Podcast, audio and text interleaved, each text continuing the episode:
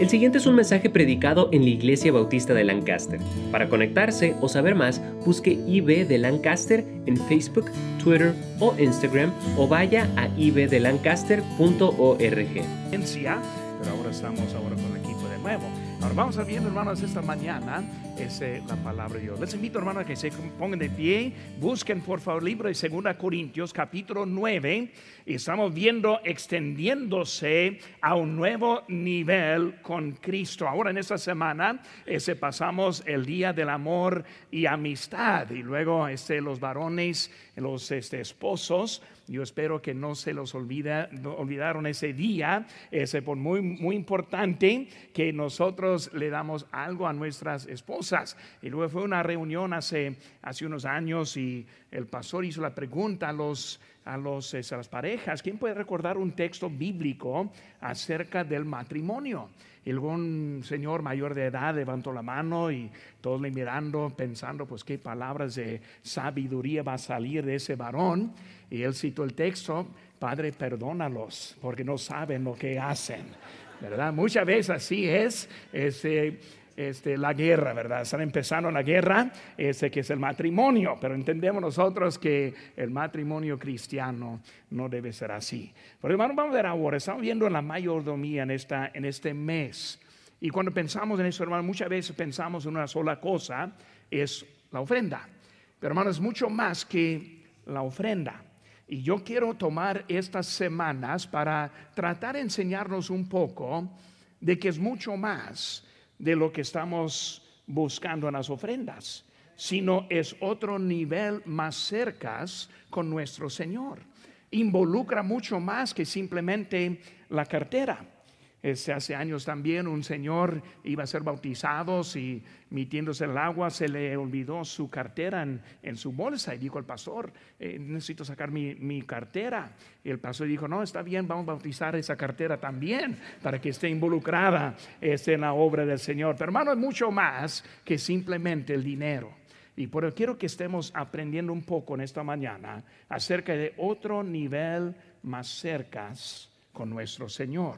Aquí estamos en 2 Corintios capítulo 9, versículo 1, hermano, dice, cuanto a la ministración para los santos, es por demás que yo os escriba, pues conozco vuestra buena voluntad, de la cual yo me glorío entre los de Macedonia y Acaya está preparada desde el año pasado y vuestro celo ha estimulado a la mayoría. Siguiendo en versículo 6 dice, pero esto, pero esto digo, el que siembra escasamente, también segará escasamente. Y el que siembra generosamente, generosamente también segará. Cada uno de como propuso en su corazón, no con tristeza ni por necesidad, porque Dios ama al dador alegre. Y poderoso es Dios para hacer que abunde en vosotros toda gracia, a fin de que teniendo siempre en todas las cosas todo lo suficiente, abundéis para toda buena obra. Oremos, Padre Santo. Gracias te damos por esta oportunidad que tenemos para congregarnos aquí en esta mañana, abrir tu palabra y escuchar las verdades que encontramos en ella. Señor, bendice, ahora te pido el culto de esta mañana. Yo te pido que tú nos ayudes a entender más de cómo es llegar a un nuevo nivel contigo a través de nuestra conducta cristiana. Señor, gracias por todo lo que has hecho. En tu nombre precio lo que te pedimos. Amén. Pueden tomar asiento, hermanos. Vemos esta mañana y cuando pensamos en lo que es la vida cristiana, cuando pensamos en, la vida cristiana, recordamos primero al día en que nosotros conocimos a nuestro Señor. El día que conocimos a nuestro Señor, este y lo aceptamos como nuestro Salvador, nos sentimos una carga quitada, una paz tremenda, seguridad en la vida eterna. nosotros encontramos unos nuevos amigos. Algo pasó y lo que pasó es que es una nueva vida en nuestro Señor Jesucristo. Y hermano, cuando recordamos ese día, este, pensamos que no podía ser algo mejor la vida. ¿Qué más hay que simplemente conocer al Señor? Y luego entra la realidad de la vida cristiana encontramos que tenemos un nuevo enemigo, quien es Satanás. En 1 Pedro 5:8 dice, sed sobrios y velad, porque vuestro adversario el diablo, como león rugiente, anda alrededor buscando a quien devorar. Encontramos que ahora hay alguien que está en contra de nosotros. Vienen problemas, en 2 Timoteo 3:12 dice, y también todos los que quieren vivir piadosamente en Cristo Jesús padecerán persecución. Encontramos que hay un enemigo, encontramos que hay problemas en nuestra vida encontramos que el mundo ese no es nuestro amigo. Juan 15, 18 dice, si el mundo os aborrece, sabed que a mí me ha aborrecido antes que a vosotros. Y si fuerais del mundo, el mundo amaría lo suyo. Pero porque no sois del mundo, antes yo os elegí del mundo, por eso el mundo os aborrece. Y muchas veces entra la confusión. Si estamos en Cristo, si la vida empezó tan bonita, si encontramos esa paz, ¿cómo es que ahora estamos en un conflicto dentro de esta vida?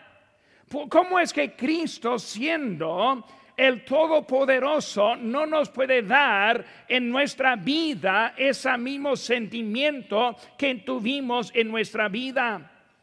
En 1 de Juan capítulo 4, versículo 4 dice, hijitos, vosotros sois de Dios y los habéis vencido porque mayor es Él que está en vosotros que Él que está en el mundo.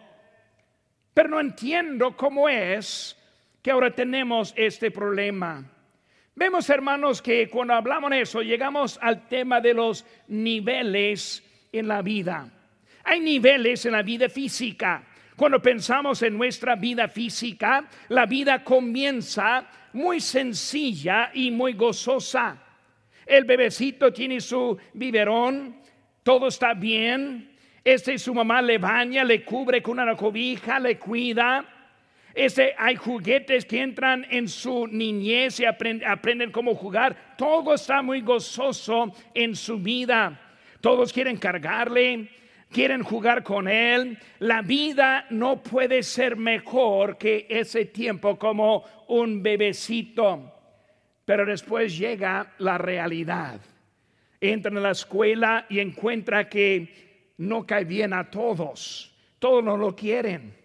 Vemos que estudiar es difícil. Cuando pensamos del colegio, ¿qué están cobrando para que yo vaya al colegio? Encontramos que hay algo que empieza con sacrificio en la vida para que podamos lograr más adelante en nuestra vida. Saliendo, entramos al mundo y encontramos lo que es vivir. 1.500 dólares para rentar un departamento. ¿Qué? Cobra para que yo pueda prender la luz. Yo pensé que venía sin pagar nada, ¿verdad? La ropa no es gratis. Así es la realidad de lo que entramos en eso. Y luego entro a trabajar y estoy pensando que estoy ganando a, una cantidad y aprendo que quitan mis impuestos también.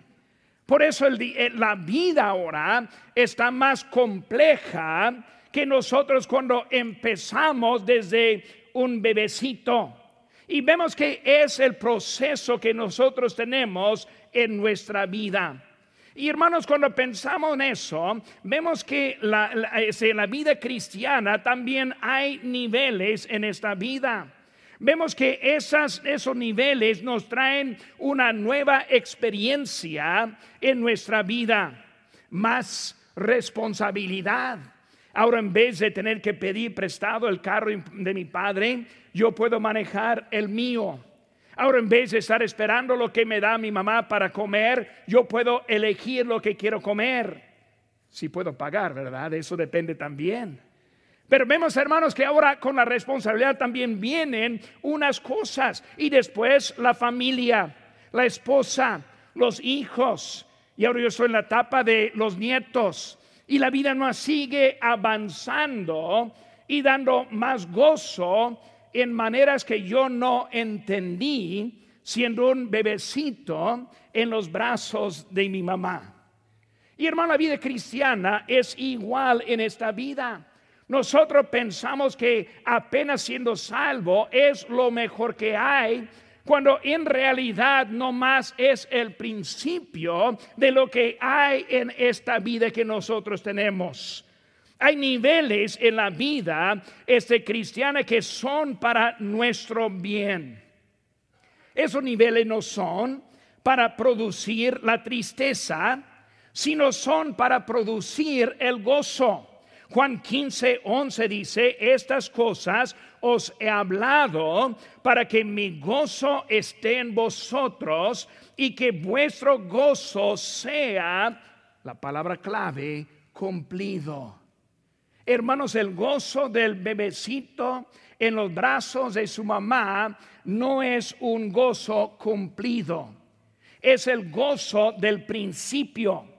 De ese gozo sigue la vida adelante. Si uno aprende cómo este andar en la vida, puede encontrar lo que es la felicidad en la vida. Si no aprende cómo vivir bien la vida, llega la tristeza en la vida. Todo depende en cómo uno quiere tomar su responsabilidad en la vida que tiene. Cristo quiere que nosotros crezcamos y que nosotros maduremos. Él no quiere que nos quedemos con el dedo en la boca, chupando y bien feliz allí, ahí en el lodo sino que Él quiere que nosotros ahora tengamos fuerza en la vida con la cual nos ha dado. Filipenses 3:13, nuestro lema dice, hermanos, yo mismo no pretendo haberlo ya alcanzado, pero una cosa hago olvidando ciertamente lo que queda atrás, extendiéndome a lo que está delante. Hermanos, estamos viendo un, eh, es extendernos a un nuevo nivel más adelante. Hermanos, el propósito de los mensajes de este mes es para ayudarnos a aprender cómo es que puedo tener más en mi vida cristiana, una vida más cumplida una vida más llena, una vida más gozosa en la obediencia que yo aprendo en mi vida. Pero hermano, dentro de su boletín ahora va a encontrar las notas del mensaje. En esas notas van a ver algunas, algunos espacios que vamos a llenar en ese momento y juntos vamos a aprender un poco acerca de esta vida y cómo seguir hasta otro nivel. Y hermanos, el nivel que vamos siempre es un nivel de crecimiento un bebecito con su dedo en la boca, no lo ponemos en el auto para manejarlo el día siguiente. Él tiene que pasar varias etapas de crecimiento y madurez para que llegue al día en que pueden conducir a su carro. Y hermanos, en la vida cristiana es igual. No vamos a llegar al máximo menos que empecemos a tomar los pasos en la vida cristiana para producir la madurez que va a darnos ese cumplimiento del gozo de la cual está hablando el Señor Jesucristo. Número uno, hermanos, vemos aquí, dice el nivel de principio con Cristo el nivel de principio este con Cristo. Hermana, Biblia está llena de principios. ¿Qué es un principio? Un principio es una verdad. Un principio es una manera para poder lograr lo que la Biblia nos quiere enseñar. Por ejemplo, si yo quiero ir al cielo, hay un principio por lo cual puedo llegar al cielo. Y ese principio es arrepentirme de mis pecados y poner mi fe en el Señor Jesucristo. Aceptarle como mi único y suficiente Salvador personal. Y en ese hecho me da la vida eterna. El mundo no entiende eso. Ayer estuve hablando con una señora bien confundida de que cómo alguien puede saber por cierto que iría al cielo. Esa señora pensó solo en sus propias obras y ella pensó que orgulloso es pensar que puede saber que iría al cielo. Pero para nosotros entendemos esa seguridad relaja en el hecho de que puse mi fe en Cristo Jesús y que su justicia se aplique a mi vida y en esa aplicación me lleva al cielo. No es en mis obras, sino es la obra de Jesucristo. Pero hermanos, es un principio para poder llegar al cielo. Ahora esta tarde, esta mañana, quiero ver un poco acerca de este principio. Primera cosa que vemos es la posibilidad de la siembra. Ahí en versículo 6 dice, pero os digo que el que siembra escasamente, también segará escasamente. Y el que siembra generosamente, generosamente también segará. Hermanos, estamos viendo a un, este, a un principio. La mayoría de la gente quiere recibir las promesas de Dios sin cumplir en los requisitos de Dios. La mayoría quiere todas las bendiciones sin entender que también tiene su parte para recibir esas bendiciones. Piensa que simplemente pidiendo es todo lo que necesitamos tener en nuestra vida. No quiero adelantar mucho, hermanos, en el mensaje, pero cuando hablamos de la salvación es mucho más que pedir perdón a Dios. Es mucho más que Él me perdone mis pecados para llevarme al cielo, sino es la aplicación de la sangre de Jesucristo en mi vida. Hermanos, vemos que ahora, hablando en eso, es que algo hay posibilidades, pero bien, hermanos, en lo que hay. Dice la Biblia, hermanos, de la salvación, Juan 6, 47. El que cree en mí tiene vida eterna. Es un principio, hermanos. Recibir, dice la Biblia, Mateo 7, 7, pedid y se os dará buscad y hallaréis, llamad y se os abrirá. Hay requisitos para poder recibir, hacer todo. Filipenses 4:13, todo lo puedo en Cristo que me fortalece. Sin Cristo todo no lo puedo hacer. Bueno, hermanos, hay unos principios muy importantes que debemos entender. Y hermanos, nuestra vida cristiana hay posibilidades para extendernos hacia adelante en nuestros niveles en crecimiento. Cristo quiere que nuestra vida este, sea cambiada y esté para Él. Vemos sus posibilidades. Hermanos, hay posibilidades para que cumplan, ese, cumplan este, los, en los requisitos. Hermanos, sin los requisitos cumplidos, no puede participar en las bendiciones. No hay posibilidades para los que no cumplen en sus requisitos. Pues el buen ejemplo es la salvación. Hermanos, si no cumpla en el requisito, no tiene esperanza de ir al cielo. ¿Qué dice la Biblia, hermanos, aquí en 2 Timoteo 2.5? El que lucha como atleta no es coronado, sino lucha legítimamente. Está diciendo que si vamos a luchar, si vamos a pelear, si vamos adelante, hay ciertas reglas que hay que cumplir. Hermanos, es eso en nuestra vida y los niveles que tenemos en Cristo. La posibilidad, hermanos, está en el participante. ¿Qué vemos, hermano, aquí en nuestro texto? Aquí dice que el que, el que. Cuando hablamos, hermanos, del que, solo el participante va a tener la posibilidad para tener un nuevo nivel. Muchos, como digo, piensan, Dios me bendice si no hago nada. Dios me hace si no hago, no, está diciendo el que refiere que la persona participando, la persona que se está aplicando, vemos que está hablando el que entra, es la posibilidad, no es una promesa abierta, hay un requisito, el que. Vemos ahí, hermanos, también estamos en nuestro texto aquí de capítulo 6, el que siembra. Pero vemos también, hermanos, este, la palabra siembra, siembra. ¿Qué está hablando, hermanos? Una persona activa Una persona que está participando.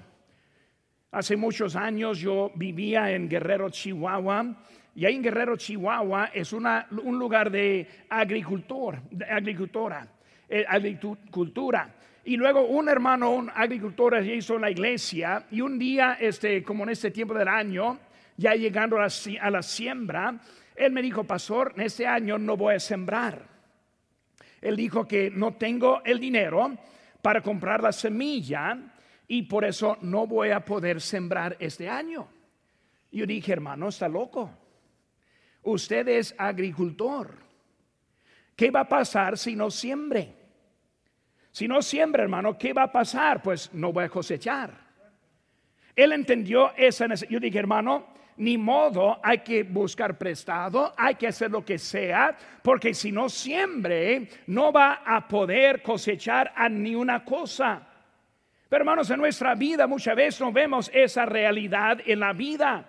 El que siembra, el que se aplique, el que entre. La persona que está acá listo y dispuesto a seguir es la persona que entra en este principio.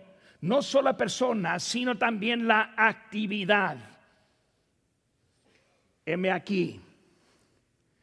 Envíame a mí. Dos partes, dos partes. Aquí estoy esta mañana. Pero lo que necesito ahora es un toque del Señor en mi vida. Por eso, hermanos, hay una posibilidad. Esa posibilidad existe para cada creyente en esta mañana. Segunda cosa vemos, hermanos, ahí inciso B, es que el principio de la siembra. Hay dos palabras que vemos ahí. La primera palabra habla, habla de escaso, escasamente. Hermano, cuando hablamos de, la, de, la, de cómo ofrendar o cómo dar la vida, hay una forma escasa. La forma escasa es que abre su cartera y busque un billete más chiquito que puede encontrar y ese va a ser ofrenda para ese día. Y va a estar bien contento porque sí ofrendó, pero ofrendó en la forma escasa. Hace pocos años estuve, no, yo creo el año pasado, estuve en una iglesia y un hermano este, ahí de la congregación me dijo, este pastor no tiene este, dos billetes de cinco para cambio de un billete de diez. Y yo busqué, no, no tengo hermano. Y su respuesta era, entonces no voy a poder ofrendar esta mañana.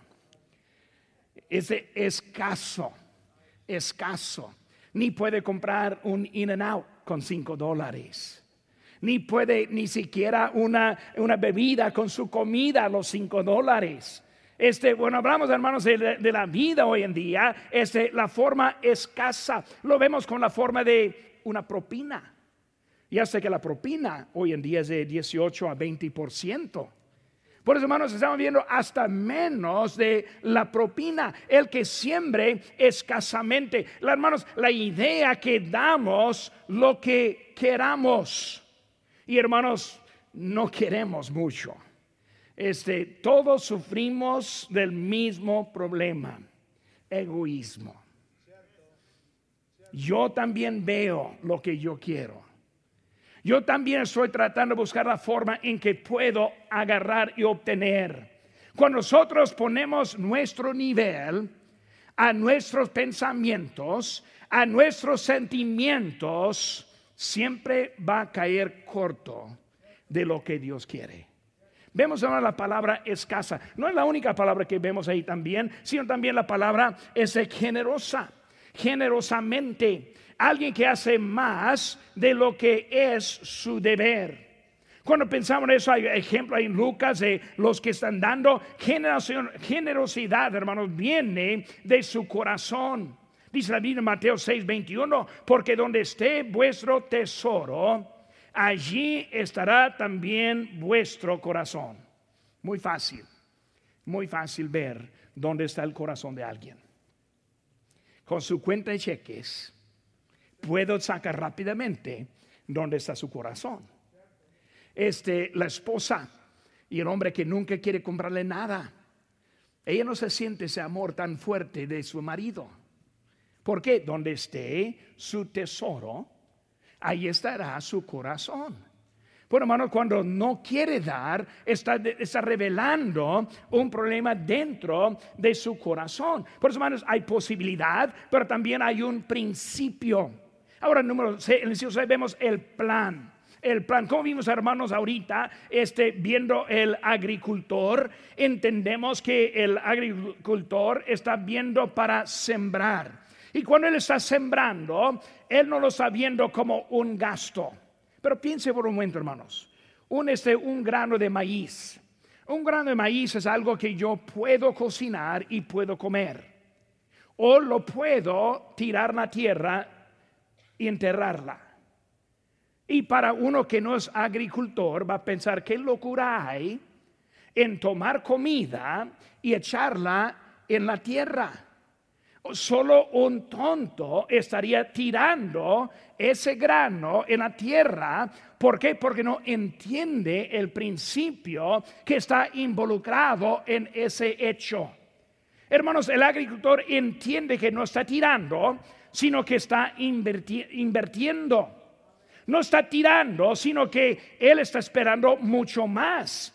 Él no quiere un solo grano, Él quiere pues toda la, planta con miles de granos. Es lo que Él está esperando de ese esfuerzo. Hermanos, es eso. La aplicación espiritual, hermanos, damos porque entendemos la inversión. Entendemos que Dios ahora es el quien nos use este para lo que es de Él. Vemos rápidamente, aquí estamos en 2 Corintios, un capítulo para atrás, el capítulo 8, versículo 1 dice, Asimismo, hermanos, os hacemos saber la gracia de Dios que se ha dado a las iglesias de Macedonia, que en grande prueba de tribulación, la abundancia de su gozo y su profunda pobreza abundaron en riquezas de su generosidad. Pues doy testimonio de que con agrado han dado conforme a sus fuerzas y aún más allá de sus fuerzas, pidiéndonos con muchos ruegos que les condeciésemos el privilegio de participar en ese servicio para los santos, y no como lo esperábamos, sino que a sí mismos se dieron primeramente al Señor y luego a nosotros por la voluntad de Dios. Hermanos, ¿cuál es esta aplicación? El plan es multiplicación. El plan es de nuestras fuerzas y aún más allá de nuestras fuerzas. Uno que empieza a dar no entiende lo que Dios puede hacer a través de nosotros. Pero hermanos, hay un nivel muy fuerte que están viendo en ese principio y es el plan en cómo hacerlo.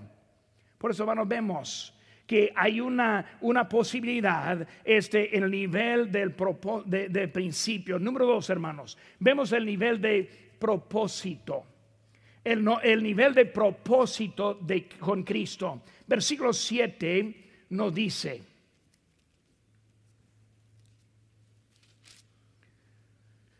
cada uno de cómo propuso en su corazón. Vemos, hermanos, la palabra propósito. ¿Cuál es el propósito? Número uno, hermanos, el propósito de la compasión. Vemos, hermanos, este, lo que vemos en, en el versículo número este 6, que está viendo cada uno cada uno. Hermanos, hay una posibilidad que, que produce un propósito. El, el, propósito nos da una voz de, de mando. Es de cada uno de compasión, hermanos, por la necesidad, la necesidad de la inversión de nuestro tiempo. Cuando hablamos de lo que debemos estar dando al Señor, mayordomía es mucho más que la ofrenda que damos sino comienza con nosotros.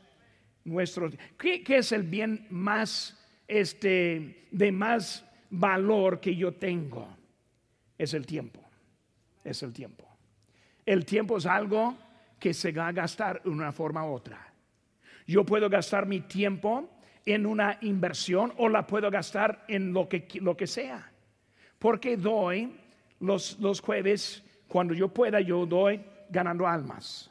Y los sábados yo voy ganando almas. Durante la semana yo salgo para hacer visita. ¿Por qué hago eso? Porque lo puedo hacer. Lo puedo hacer.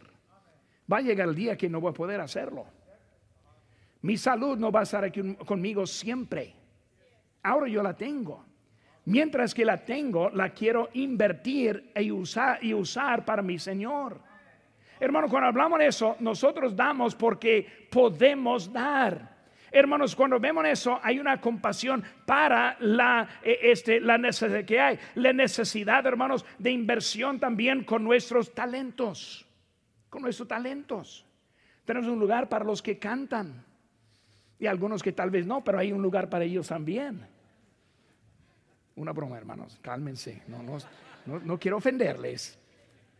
Pero hermanos, cuando hablamos de eso, tenemos talentos que podemos usar para nuestro Señor. Tenemos niños que necesitan ayuda en dirección, que necesita alguien que, que tiene corazón para ellos, nuestros talentos. Y hermanos, también la necesidad de invertir con nuestros tesoros. Este, hermanos, cuando vemos eso, Dios siempre quiere, hay algo agradable para Dios. Dios ama al dador que alegre. Dios tiene algo y lo que Él quiere es la compasión de nosotros. Hermanos, también aparte de esa compasión, vemos el propósito del corazón. El corazón resulta en el hecho. El corazón es la cuna del alma. Es el lugar en donde nosotros vivimos verdaderamente. Hermanos, el corazón actúa este, en la salvación, dice la Biblia, si confesares con su boca y que Jesús es el Señor y creyeres, comienza hermanos en el corazón hermanos, ama y luego a otros hasta a otros mejores. Y muchas veces batallamos en eso. Egoísmo es amor para sí mismo. Generosidad es amor para otros. Por eso, hermano, cuando hablamos de nuestra vida, tenemos esa manera. Y luego la palabra proponer. Como Daniel, Daniel propuso en su corazón no contaminarse una decisión tomada en proponer. Hermanos, la obediencia viene por una decisión tomada en el Señor. Por hermanos, este el propósito de compasión del corazón y también de, de cumplimiento. Dice la Biblia, no con tristeza, no con tristeza, no como un gasto, sino como una inversión no somos como uno que no ve el fin, sino con nosotros como si vemos el fin. Vemos, hermanos, que no es por tristeza ni tampoco por necesidad. En esta tarde, hermanos, esta mañana, mi deseo no es obligarles a invertir su tiempo, sus talentos o sus tesoros, su dinero sino que quiero que tenga algo en su corazón. Dice Biblia, no por, este, por tristeza ni por necesidad. Hermanos, la verdad es, si usted da o no da, la luz va a prender. La verdad es, hermanos, si usted da o no da, este, vamos a mantener todo aquí igual.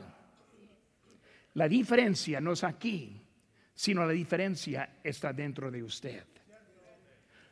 La iglesia no está preocupada en lo que yo estoy dando. Yo soy Él que tengo preocupación en que yo estoy dando. Su tiempo. Tenemos muchos que están sirviendo. Esta iglesia tiene muchos que están sirviendo. Si usted decide no voy a servir, vamos a andar igual. No es algo para la iglesia, sino es algo para usted mismo. Debemos entender, hermanos, que yo doy y que estoy involucrado no por lo que me da, sino lo que yo necesito dar. Pero, hermanos, hay un principio, un nivel de principio, de propósito y últimamente, hermanos, vemos ahora el nivel del poder de Cristo el nivel del poder de Cristo.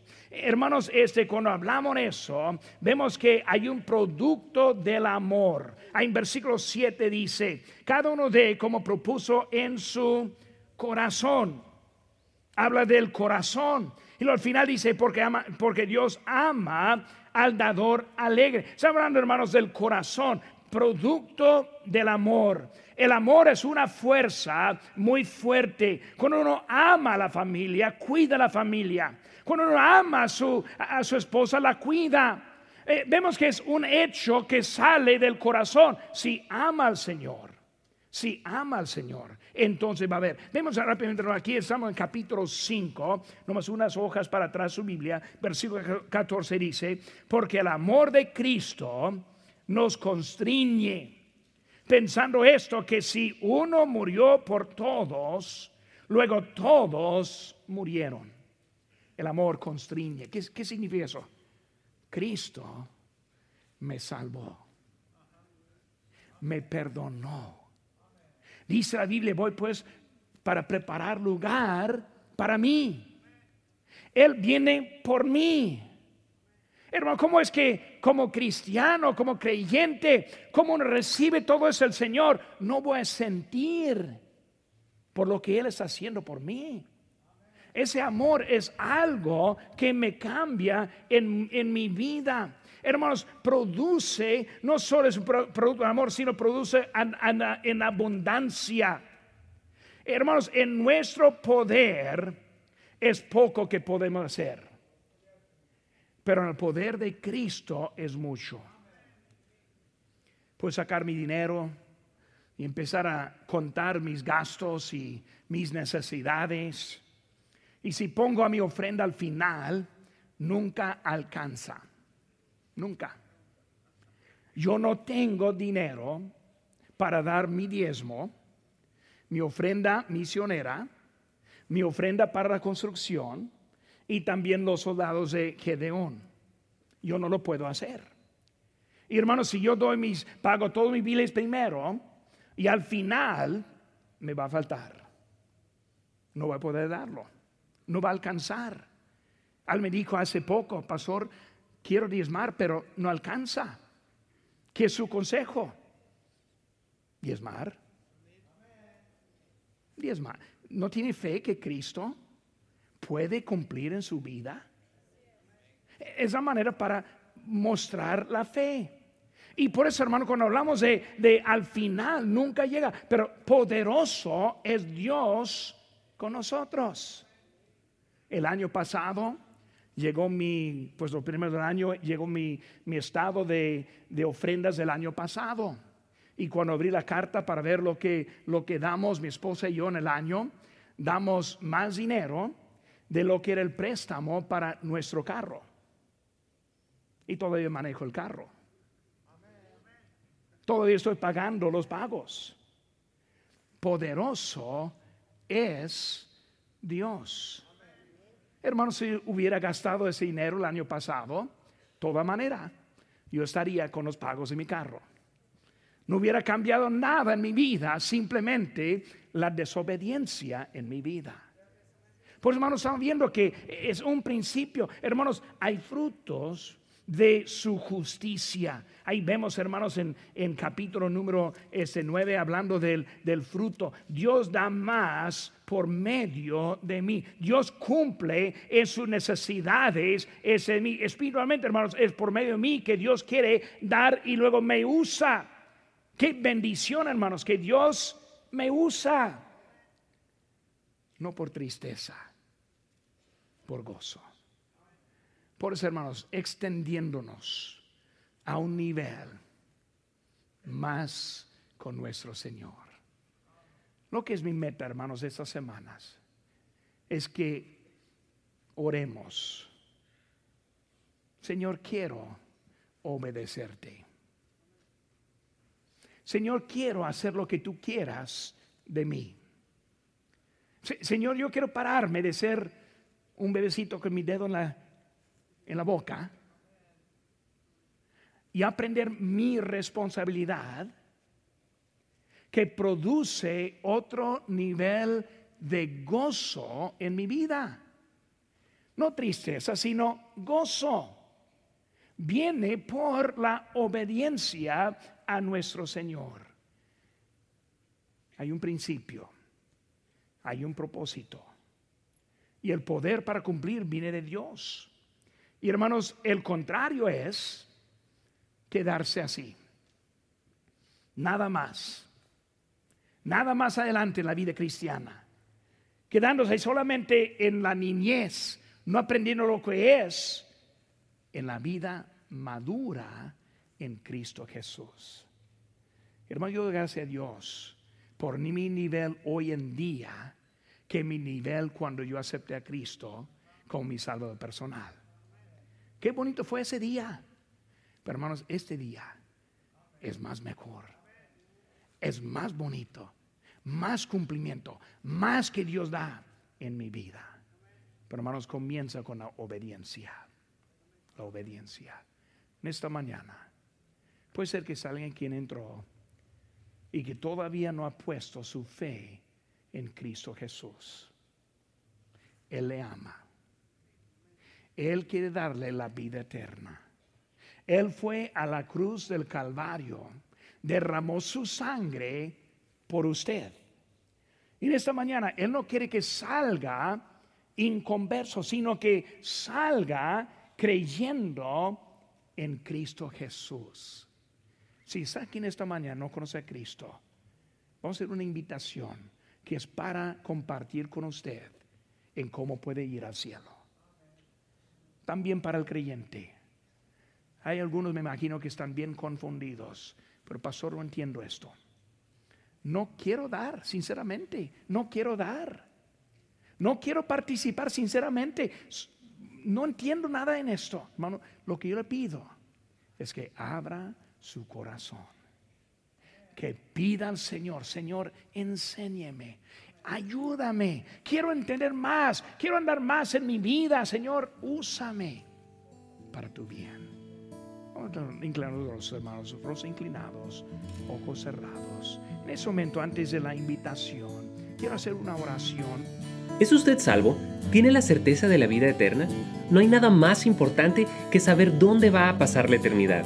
Usted puede recibir este regalo si cree de todo corazón y le pide a Jesucristo que le salve. Puede orar así.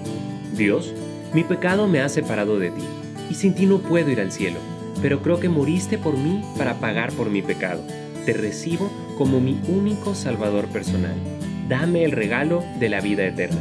En el nombre de Cristo. Amén. Si tomó esta decisión, queremos alegrarnos con usted. Marque al 1-800-688-6329 o conéctese buscando IB de Lancaster en Facebook, Twitter o Instagram para hacer cualquier pregunta. Gracias por escuchar este podcast de la Iglesia Bautista de Lancaster.